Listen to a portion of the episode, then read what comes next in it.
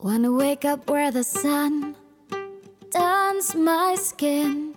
Wanna reach the hidden creeks, see how far I can swim. Wanna wander and get lost till I find myself. Good morning Menorca, aquí Joyce de joyceassi.com y seguimos con la nutrición, sí, y esta vez nutrición y concepción infertilidad en definitiva, pero le he querido poner concepción porque lo veo como más positivo, ¿no? Una manera más positiva. Es información bastante extensa, lo digo que tomároslo con paciencia o haciendo paradas, lo que veáis, pero considero que es muy importante toda la información que vamos a ver aquí, que es información pues, que tenía recopilada de, tiempo y sobre todo de mi segundo libro, La madre que te parió, sí, que va sobre mi embarazo, eh, eh, parto en casa y lo que es eh, la crianza de los dos primeros años sin nada de pues nada de, de, medicación alopática y todo de manera lo más natural posible, ¿vale? Entonces nada, Simplemente decir pues eso que la infertilidad es algo muy común actualmente, yo esto lo estoy viviendo mucho en sesión, pero más de lo que creemos y se ha normalizado tanto que yo creo que en breve seremos los raros, será lo, raro el hecho de tener hijos de manera como la naturaleza nos ha hecho, nos ha creado para poder tener hijos, ¿no? Y Laura Goodman, que me encanta esta mujer, yo me leí casi todos los libros suyos que tiene de crianza cuando acababa de parir nos dice, Hemos dejado de nacer en casa, hemos dejado de morir en casa y en poco tiempo dejaremos de ser concebidos en casa. Esta costumbre cada vez más común de ceder a manos de especialistas lo que naturalmente correspondería al amor y a lo más vital que hay en nosotros, a lo más profundo y sagrado de los vínculos personales, se está instalando imperceptiblemente. Y hacia allí vamos. Las, diversas técnicas de fertilización asistida deberían considerarse solo después de agotar las búsquedas personales y a dúo y sabiendo que cada pareja tendrá que prepararse para atravesar un tiempo de crisis, de heridas, de sometimiento, de despersonalización y de angustia. Iniciar tratamientos de fertilización asistida es algo para parejas consolidadas, en las que abunde el diálogo, el acompañamiento amoroso, la generosidad y mucha dedicación de uno hacia el otro. Increíble. Bueno, que sepáis que hay más de 8 millones de nacimientos por, fecundación in vitro en 40 años desde la primera bebé probeta. España es el país europeo más activo en tratamientos de reproducción asistida y se estima que más de medio millón de bebés nacen cada año por esta vía. ¿Vale? O sea, imaginaros. Y claro, ¿qué ocurre? Pues que tenemos más de 800.000 mujeres, ya solamente estoy lo mirado en plan de norteamericanas, que les estirpan sus ovarios y úteros cada día.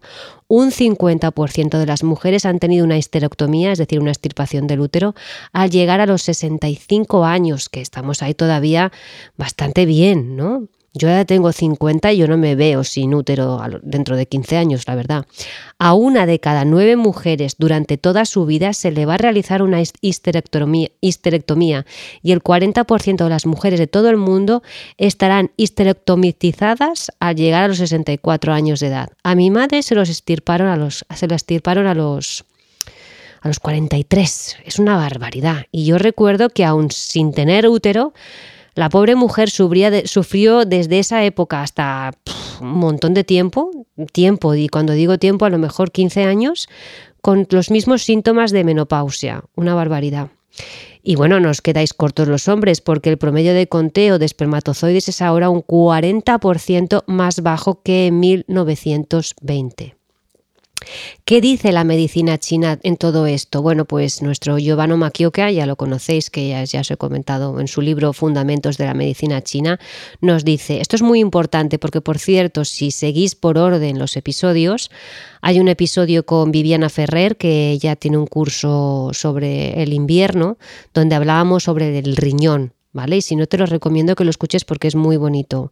Todo. Y entonces nada, lo que quiero decir es que nos dice Giovanni, se dice que el riñón, pero no penséis como órgano físico solo, ¿vale? Es lo que simboliza para la medicina china, es la raíz de la vida. Y esto, debido, esto es debido a que es él quien almacena la esencia, que es parcialmente heredada de los padres y determina la concepción. La esencia del riñón es una sustancia preciosa heredada de los padres y parcialmente reconstituida por el ki extraído de los alimentos. Por tanto, la función del riñón es almacenar la esencia heredada que antes del nacimiento nutre al feto y después del nacimiento controla el crecimiento, la madurez sexual, la fertilidad y el desarrollo. Esta esencia determina nuestra constitución, fuerza y vitalidad básicas, constituye la base de nuestra vida sexual y el sustrato material de la producción del esperma en el hombre y de los óvulos en la mujer. Una insuficiencia de esencia puede ser una causa de infertilidad, impotencia, desarrollo insuficiente en niños, retrasos de crecimiento y senilidad prematura, que por cierto, Así buscando la información de estos datos y estas cifras que os he dado, a cada mujer que se le estirpa el, útero, que también luego tiene problemas a nivel de, eso, de, memoria. Bueno, es que se aceleran todos los procesos de estómago también, ansiedad y depresión. La verdad es que es que es quitarnos un órgano, nuestro, un órgano muy importante. La verdad es que yo lo considero muy, muy importante.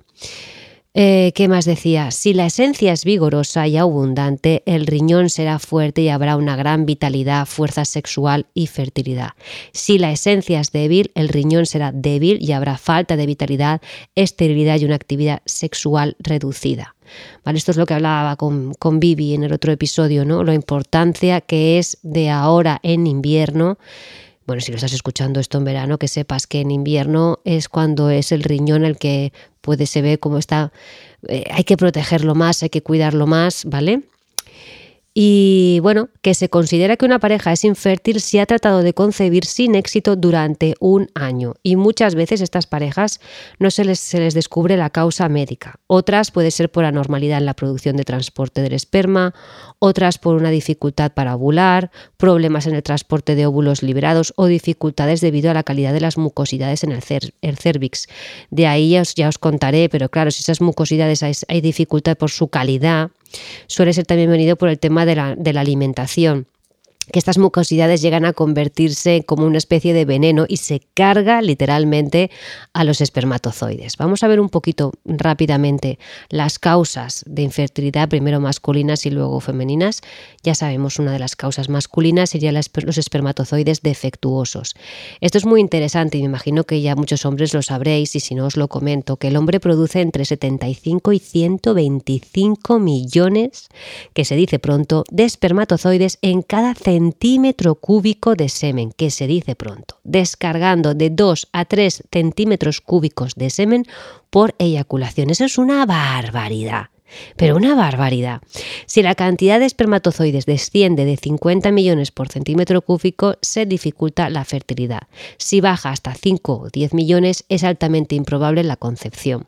También hay infertilidad cuando no se producen espermatozoides sanos, ¿vale? Demasiado débiles para impulsarse a través del tracto reproductor femenino o no están plenamente desarrollados, ¿vale? Un hombre es fértil cuando sus células espermáticas han madurado un 60% y sus cabezas son ovales y tienen esa capacidad para moverse activamente. Me ha venido cuando éramos en los de mi generación veíamos Eras una vez el hombre, que te explicaban ahí muy bien cómo todo el proceso de la fecundación, muy bonito, me acaba de venir, bueno, por los espermatozoides, ¿no? En la mayor parte de los casos no hay razón aparente para esta incapacidad. Muchos de estos desórdenes, como he dicho, pues vienen de una nutrición desequilibrada. Sobre todo los hombres es más que nada por pues que les afecta mucho el tema de los productos químicos, si toman drogas, por supuesto, medicación, si toman mucha medicación, las especias, que a los hombres les gusta mucho todo muy especiado, el alcohol también. ¿Qué más? De estimulantes, como por ejemplo sois muy cafeteros, os gusta mucho el café, ¿vale? Y bueno, luego también toxinas químicas que puedan haber en el, en el ambiente o y en el agua, ¿vale? Y todos los alimentos que producen mucosidad, como veremos más adelante. Y luego tenemos la varicocele como otra causa, que son las varices en el escroto, ¿vale? ¿Qué pasa? Que muchos de los varones que tienen eh, las eh, varicocele pues tienen menos cantidad de espermatozoides, débil movilidad de los mismos o problemas con el semen, ¿vale? Esto también es importante.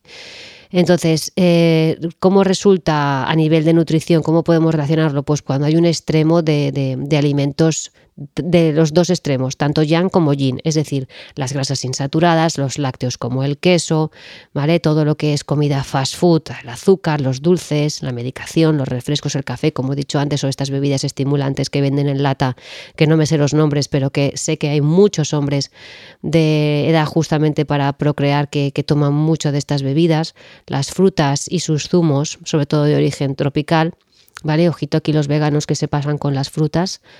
Eh, y luego el bloqueo de conductos, ¿vale? El semen se bloquea a través de los túbulos que lo, que lo llevan a los de los testículos al, al, pene, al pene. Y estos obstáculos pueden resultar de una infección gonorreal, que, o bueno, una previa vasectomía o por la acumulación de mucosidad y grasa en el conducto deferente. Así que los alimentos como los lácteos, los productos grasos aceitosos, los frutos secos, que sé que también muchos hombres sois dados a tomar mucho fruto seco, eh, el azúcar, por supuesto, y todos, por supuesto, y todos sus endulzantes, y los alimentos que producen mucosidad, que son los que contribuyen a formar bloqueos en los conductos genitales masculinos.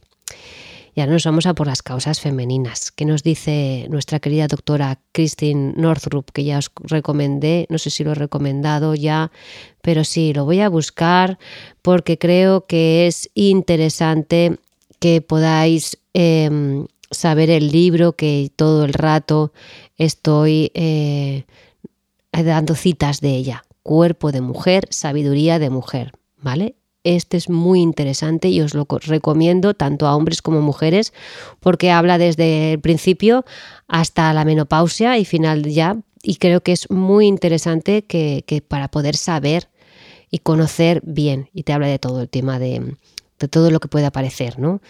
Eh, cualquier síndrome premenstrual, el endometriosis, bueno, todo, todo, todo, todo. Nos dice, las mujeres hemos llegado a un momento de nuestra historia planetaria en que debemos aprender a procrear a partir de una elección consciente, no simplemente para llenar un vacío interior ni para retener a un hombre. Esto seguro que os resuena a muchísimas, no, lo siguiente, ¿verdad? Y, me encanta porque la doctora Luella Klein, fijaros este dato, me ha encantado, una mujer fértil y sexualmente activa que no use ningún método anticonceptivo tendría un promedio de 14 partos, por eso nuestras ancestras, sobre todo bisabuelas y tatarabuelas, tenían 11, 12 hijos, así tal cual, o 31 abortos durante toda su vida reproductiva. O sea, para que veáis la cantidad embarazos que había antes también. Em, bueno, nos dice en conjunto un increíble trastorno en esta época de esperada independencia e igualdad para las mujeres. Eh, yo creo que, no sé si una de mis bisabuelas, no sé si, tuvo 11 o 12. Y bueno, mi abuelo, que acaba de morir hace poco, eh, creo que eran 11 hermanos. Más los abortos que llevaría esa mujer, la madre de mi abuelo, mi bisabuela, o sea, flipante. Y en aquella época muchos no se decían o no se contaban. Esto también es interesante, eso nos da para otro, otro podcast, otro episodio. Bueno, causas femeninas, pues la típica deficiencia ovulatoria, ¿no? Es esa incapacidad ovárica para producir un óvulo normal cada mes. Y esto es bien acompañado siempre con frecuencia por, por un desequilibrio hormonal y se basa pues por también alimentos extremos, frutas, sus zumos, los azúcares, los productos químicos, que también nos ponemos muchos productos químicos las mujeres, que si la colonia, el perfume, el desodorante, que si, ¿cómo se llama esto? Yo es que nunca lo he usado, esto que se pone para limpiarse nuestras zonas íntimas. Sí, ya sé que me lo estáis diciendo y yo me hago como que lo sabéis. Pues eso, eh, y luego, pues esa ingestión también exagerada de alimentos, sobre todo animales, proteína animal, que viene de origen pues, de, animales que han sido hormonados. Esto es también importante y que les han dado bastante antibióticos. Pues estos, estos extremos producen marchitación, envejecimiento de los ovarios, o sea, los hacen viejos, como si fueran de una mujer de 80 años. Entonces no quedan óvulos para madurar, ¿vale? Y mientras que en otros casos lo que pasa es que se espesa la superficie del ovario y ocurriendo una ovulación infrecuente, ¿vale? Y otra de las causas es la grasa corporal, tanto ya sea por exceso como por escasez, ¿sí? Y también, como no, lo que nos afecta muchísimo a las mujeres es la tensión física y psicológica. Y viene la endometriosis, que hay muchísima, muchísima mujer que seguro que nos está escuchando ahora que le acaban de diagnosticar o saben que tiene endometriosis. Pues afecta aproximadamente a 190 millones de mujeres y niñas en edad reproductiva en todo el mundo, es decir, a cerca del 10% de este grupo poblacional. Impresionante. Pues nada, se separa del útero porciones del endometrio o revestimiento del útero y comienzan a crecer en otras partes de la pelvis, ¿vale? Por ejemplo, en las trompas de falopio, ovarios o sobre la superficie de la vejiga o recto. Imaginaros la cosa cómo se expande. Y estos tejidos obstruyen el, tracto reproductivo y pueden causar, por supuesto, que esterilidad. Y, y bueno, y afectan al equilibrio hormonal sí o sí. El síntoma más común es un dolor que comienza varios días antes del inicio de la menstruación, ¿vale? Y, bueno, más probablemente causado cuando el tejido endometrial en varios otros lugares sufre cambios similares a los que ocurren en el revestimiento uterino. Y esto es causado por también por alimentos eh, extremos, como no, como los que hemos dicho, sobre todo fast food, pizzas, hamburguesas, tocino, pollo frito, y luego también los otros, los azúcares, los endulzantes, las harinas, la bollería industrial, estas bebidas aromáticas, tanto té, infusiones que se toman también, sobre todo estas de supermercado, industriales, muchísimas, el alcohol, que sé que también hay muchas mujeres que necesitan tomar bastante alcohol, ¿vale? Luego tenemos el bloqueo de las trompas de falopio, que es un problema súper común, muy común, y puede resultar primero de una endometriosis o de una inflamación de la pelvis, ¿vale? Que a su vez puede derivar de un caso grave de gonorrea o de por el uso del DIU. Ojo al dato con el uso del DIU, ¿vale? Y estos bloqueos se suelen dar por eso una dieta inadecuada, ¿vale? Que, que ya sabemos, hemos dicho grasas insaturadas, los lácteos y derivados, los azúcares, los refrescos, todo lo que lleva harina, creando depósitos de grasa y mucosidades en todo el cuerpo. ¿vale? Y estos depósitos interfieren en el paso de los, de los óvulos por donde, pues por las trompas de falopio y el resultado que es infertilidad. Entonces eso, todos los, todos los alimentos que producen moco, gluten, bollería industrial, los frutos secos, el fast food, los excesos de frutas, si es que hay un montón, pero un montón. Claro, ¿qué, qué pasa? Que diréis, bueno, ¿y qué como? No es que comas, es que qué nos están haciendo comer, que esto es lo que pasa, ¿qué nos ponen en, en las estanterías de los supermercados que pensamos que solamente existe esto? ¿Vale? Todo estos cereales refinados, hasta las leches vegetales, también produce acumulación de factores tóxicos en las mucosidades cervicales y estas mucosidades como he dicho antes, se vuelven tóxicas. Y entonces, ¿qué hacen? Pues que eliminan cualquier célula espermática que se ponga en contacto con ellos, vamos, las aniquilan, pero vamos, directamente. Y se le llama mucosidad cervical hostil, normal. a ver quién es el guapo que pasa por ahí. Ya saben lo que... Uh, madre mía, que va, dan la vuelta. La utilización del DIU, como he dicho, los previos abortos también pueden reducir la infertilidad. Sí, muchas mujeres que utilizan DIU pues, pues desarrollan eh, infecciones crónicas, ¿vale? Y, y, otra y, bueno también para también cuando también esto ocurre cuando después de, un aborto uy qué viene ahora mm, tema importante los fibromas Madre mía, ¿eh? el tema de los fibromas, otro tema bastante delicado. Como todo también, esto está muy relacionado, me viene con la parte emocional. Aquí hay un componente emocional muy importante. Bueno, ¿qué hacen los fibromas? Distorsionan el útero como lo hacen las anomalías congénitas y los fibromas son formados por células musculares y otros tejidos que crecen alrededor de la pared del útero. No son peligrosos, pero pueden causar dolor, sangrado abundante y, claro, por supuesto, problemas de, de fertilidad y se parecen como grupos de canicas, pero es que hay gente que las suele tener muy grandes ya y se les nota simplemente con tocar el abdomen, es brutal.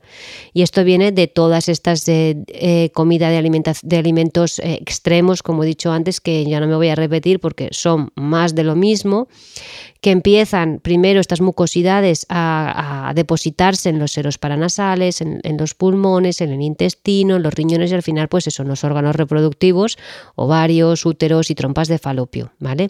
Y en los hombres, que nos creáis, alrededor de la próstata. A ver aquí qué pasa, ¿eh? que no, somos las únicas, ¿vale? Estos excesos de sangre y de linfa se solidifican en quistes y tumores y cuando se solidifican en el músculo del útero resultan entonces los fibromas que se agrandan o no, dependiendo de su voluntad y cómo les venga a ellos así, van creciendo y continuarán creciendo si llevamos una mala alimentación. Y me diréis, no, no, no, pero yo a mí me siguen creciendo creciendo y no lleva una mala alimentación. Ojito con estas dietas y con estos jugos de remolacha y todas estas historias que creéis que va de sano el tema y no va por ahí. Esto es súper importante.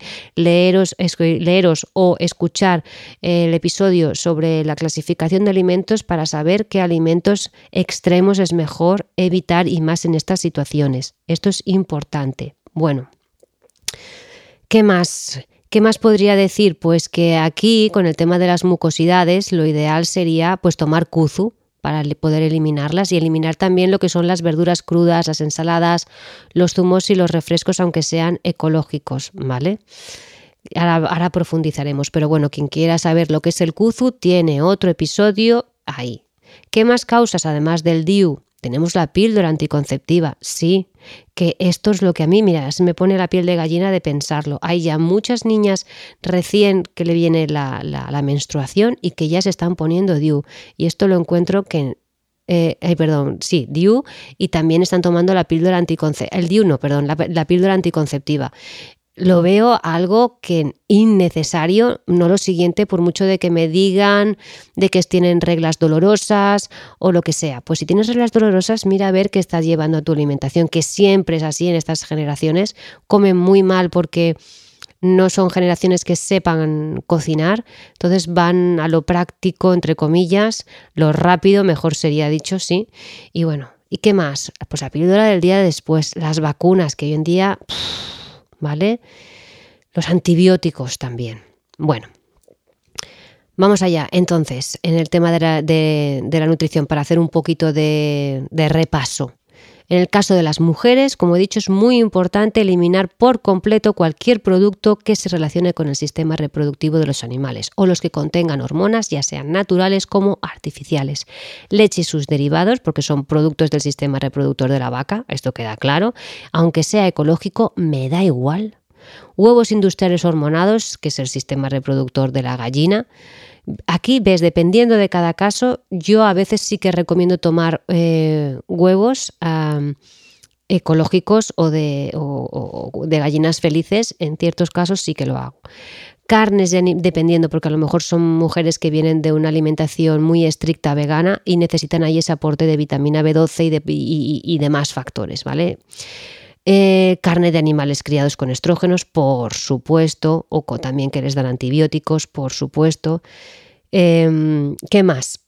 Como he dicho, pues eso, cuando digo leche y derivados, digo también quesos, digo también yogures pasteurizados y homogenizados y los enriquecidos con vitamina D y digo los helados, ¿vale? Porque crean muchos problemas de ovarios, quistes, secreciones supurantes e infecciones como la famosa cándidas, ¿sí? La kombucha me viene también ahora, porque también eso es azúcar con agua. Y en los hombres, ¿cuál es el mayor culpable en los hombres? El azúcar blanco, queridos. Sí, señor, porque esto agrava la impotencia y la eyaculación precoz. Y sobre todo, eh, si es llevan una dieta pobre en proteínas. Ojo con los veganos, ojito con los veganos. ¿Sí?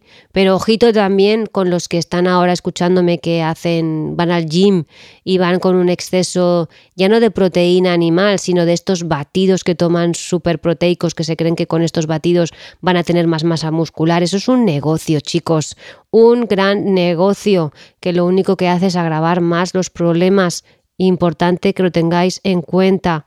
Y bueno, ya sabéis que también los que estáis eh, tomáis hormonas, pues esto es lo que ocurre, ¿vale? ¿Qué más? Eh, ¿Qué más? ¿Qué más? ¿Qué más? Bueno, ya sabemos que para concebir que necesitamos un hombre y una mujer. Esto, ah, esto está claro. A nivel natural, porque hoy en día ya, se, ya sabéis que hay otros métodos, pero esto es cosa de dos y es necesario que ambos hagan el cambio en su estilo de, de vida, no solamente la mujer, porque a veces solamente se le echa la culpa a la mujer, ¿vale? Y es que un gran número de, de parejas infértiles, que no me gusta ponerles esta etiqueta, sino simplemente porque no están tomando una buena alimentación o porque no están en ese proceso, porque también a veces son muchos factores, pero tampoco voy a entrar ahora en, ellos. Pero podrían recuperar su capacidad procreativa si se alimentaran de forma más sana, ¿vale? Si el problema es un bajo número de espermatozoides, yo te invito a que dejes todo lo crudo, las ensaladas, las frutas, los zumos, estos frutos secos durante algunos meses y que y ya creo que vas a notar ahí muchos, muchos cambios. Y si es por varicocele o productos de conductos espermáticos, bloqueos de, conductos espermáticos, pues tal vez eliminando los productos eh, de que crean mucosidad y grasa, ¿vale? Como los farináceos, las grasas insaturadas, los frutos secos, sus frutas y sus ácidos, ¿vale? ¿Qué nos dice el doctor Carlos Nogueira? Tenemos que saber que lo que no metabolizamos se convierte en lo que los chinos llaman flemas, es decir, sustancias insuficientemente degradadas que no se eliminan de nuestro cuerpo, sino que se van acumulando a sus anchas por él. Y ya no solo se trata de grasa subdérmica, como la celulitis, aquí estamos hablando de palabras mayores como los quistes, fibromas, miomas y el cáncer y así empiezan las patologías tumorales, ¿vale? Y por eso hay mi insistencia en recordaros los alimentos que son formadores de mucosidad, lácteos y derivados, quesos incluidos los veganos también, refinados, cereales blancos, harinas blancas, bollería, harinas integrales y harinas de frutos secos, trigo, avena, gluten, azúcares y edulcorantes artificiales, miel, fructosa, grasas insaturadas, soja, como no, y todos sus derivados. Y cuando digo todos, son todos. Frutos secos, eh, ¿Qué más? Las leches vegetales, ya lo he dicho, los alimentos transgénicos, los embutidos y los fiambres, los productos enlatados o envasados, proteínas de animales alimentados con hormonas, antibióticos, comida fast food, por supuesto, bebidas frías, exceso de alimentos crudos, bebidas carbonatadas, que ahora hay mucho de que os da por tomar agua con gas, yo no sé esto por qué, em, zumos industriales, no sé si ya dicho frutos secos, sí, los snacks y los aditivos alimentarios. Pues tendríamos que tomar eh, kuzu, como he dicho antes, para eliminar las mucosidades estancadas. Eh, muy fácil de encontrar en herboristerías, muy fácil de tomar, hay que cocinarlo, pero es muy sencillo, muy fácil. Lo tenéis en, en el episodio. Y los macrobióticos usan el daikon, que es un rábano japonés, ya que ayuda a descargar las grasas del cuerpo, permitiendo pues que los riñones eliminen el exceso de agua y la sal. Tenéis que dar calor también al riñón, como os he dicho, la zona lumbar, darle calor, ¿vale? ¿Qué más? Eh, otros alimentos que podrían, así que también los mencionamos en el sexo y la comida, la pareja perfecta. Estos eh, alimentos que inhiben la apetencia sexual, nabos, coles, cítricos, pepinos, eh, la soja que ya os dije, sobre todo el tofu. El tofu es una pasada. Para Todos estos alimentos enfrían nuestra pasión sexual ya que tienen factores antitiroideos y la tiroides, os recuerdo que regula nuestro deseo y actividad sexual y fertilidad, que es aquí lo que nos importa. ¿Vale? Y bueno, si queréis más información sobre el tema de la soja, ya también tenéis un episodio. ¿Qué nos dice la doctora de nuevo Christian Northrup? Nos dice, el 60% de los cánceres femeninos están relacionados con la alimentación. Tanto los trastornos benignos como malignos de ovarios, mamas y útero están relacionados con niveles de estrógeno demasiado elevados. Por cierto, os recuerdo que tenemos un episodio relacionado con el tema de los estrógenos, te lo recomiendo. Una alimentación alta en hidratos de carbono, como los refinados, puede contribuir a aumentar los niveles de estrógenos metabólicamente activos en la sangre, ya que podría producir un elevado nivel de triglicéridos que desplazarían a los estrógenos de las globulinas que los contienen, ¿vale? Y las emociones, queridos, esto es lo que estaba hablando todo el rato, son muy, muy importantes. Yo cuando hago una sesión de acupuntura para alguien que quiere quedarse embarazada, eh, hablamos sobre este tema, hombre que no, madre mía que si hablamos. Si hablamos de este tema, hablamos de su madre, hablamos de sus abuelas, hablamos si puede de todo lo que pueda en el árbol mirar a ver, si han habido abortos, si han habido todo lo que haya podido haber, si han habido niños que han nacido y han muerto, todo esto se mira con lupa. ¿Vale? Y aparte, también, no solamente me voy a esta parte femenina, sino le pregunto realmente cómo han sido sus parejas anteriores, cómo le va con su pareja actual, si hay una buena comunicación, si hay honestidad, lealtad, respeto, si sigue habiendo atracción y complicidad, o si ya esto ya se queda como muy al lado y se va a saco paco, como digo yo, porque ahora es momento, toca, en la aplicación me dice que ahora es momento para concebir y así como queremos que surja realmente la vida en mayúsculas, es importantísimo. Bueno, espero que os esté gustando. Vamos ahora con Louise Hay, que supongo que la conoceréis. Esta mujer era una, bueno, una, una crack. yo me acuerdo que mi primer libro que me leí de ella, que me leí de ella, voy a buscar, porque sí, ustedes pueden sanar su vida, creo que era. Esta mujer, eh, yo creo que me leí el primer libro que cayó en mis manos en los años 90. Sí, sí, sí, sí. y para mí fue un antes y un después. Esta señora fue muy revolucionaria en su época. Eh, si usted puede sanar su vida y luego tiene un montonazo de más libros que sacó, que ayudó. Yo creo que ha sido muy importante esta mujer. Entonces tenía un libro que se llamaba Sana tu cuerpo, muy pequeñito, que este a mí me encantaba. En los años 90 yo miraba estas cosas. Bueno, a ver, a ver qué dice, qué tiene que ver con el tema de de las emociones. Pues mirar, yo he cogido varias, ¿no? La menorrea, ¿qué significa esto? Está claro, ¿no? Ahora yo lo veo muy claro, pero en aquel entonces, claro, era como, ¡ah! vale, deseos de no ser mujer, de no gustarse. ¿Qué es la endometriosis? Inseguridad, decepción y frustración. Sustitución del amor a una misma, ¿por qué? Por azúcar. Mm, tendencia a culpar. Tendencia a culpar. Ojito al dato. ¿Vale? Esterilidad, miedo y resistencia ante el proceso de la vida o no tener necesidad de vivir la experiencia de tener hijos.